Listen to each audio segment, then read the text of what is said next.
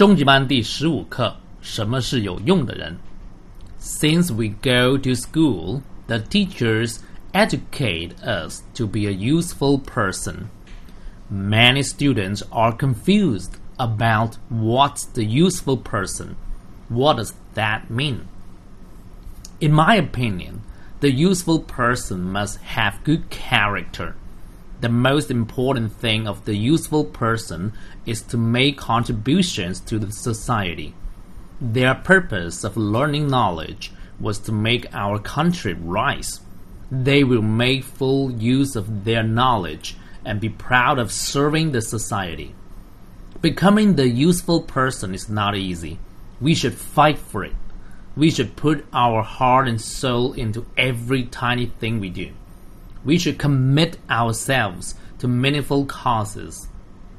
看生字，educate，教育，confused，迷惑的、困惑的。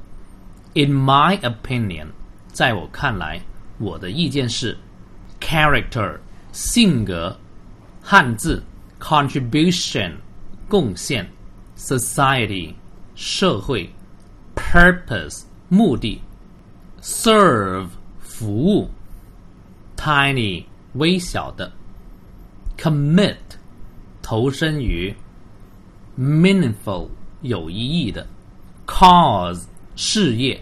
我再读一次。Since we go to school, the teachers educate us to be a useful person. Many students are confused about what is useful person. What does that mean? In my opinion, the useful person must have good character.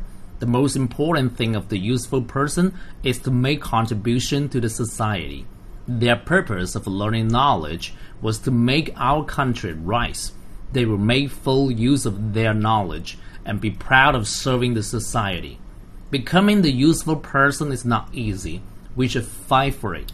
We should put our heart and soul into every tiny thing we do we should commit ourselves to meaningful causes.